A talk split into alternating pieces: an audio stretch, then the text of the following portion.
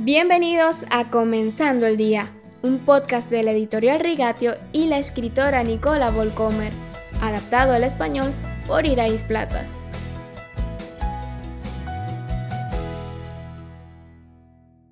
Bienvenidos una semana más a nuestro podcast y este mes de julio hablaremos sobre ser cristianos resistentes.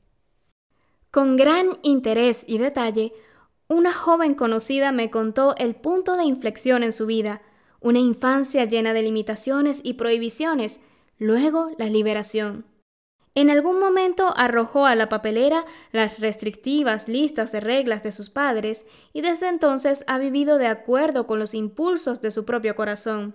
Ella quería orar por mí para que yo también pudiera salir de mi estrechez y encontrar la misma libertad que ella. Lo extraño de esto es que sonaba similar a una clásica historia de conversión cristiana, solo que al revés, una reversión por así decirlo. Tales historias siempre siguen un patrón similar. Infancia en una familia cristiana, ir a una comunidad que cree en la Biblia, la iglesia de niños, versículos de la Biblia aprendidos de memoria, al grupo de jóvenes, pautas claras para la vida como cristiano. Luego el descubrimiento de que todo eso solo es estrés y presión, y el paso a la llamada libertad. El que lo hace es rechazado y pierde amigos. No es alejarse de Dios, insiste en ellos, sino descubrir que Dios es bueno y que el pecado está bien y que la Biblia necesita ser adaptada a estos tiempos.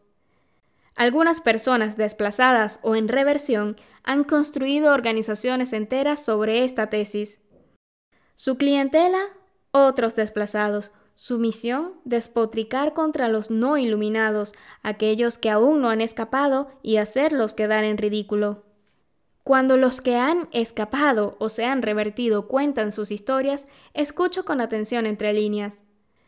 Con esta joven me enteré de que sus padres se habían esforzado incansablemente por comprenderla y aceptarla, y que ella también se opuso a todo lo que representaba su comunidad, su iglesia. Escucho entre líneas a la joven que está molesta porque su pastor le ha reprendido por su vida sexual desenfrenada. Le digo que cualquier buena madre o padre, religioso o no, habría hecho lo mismo. Eventualmente en su discurso lamenta haber perdido a todos sus amigos. Le digo que si le das la espalda a un grupo, los has rechazado tú a ellos, no ellos a ti.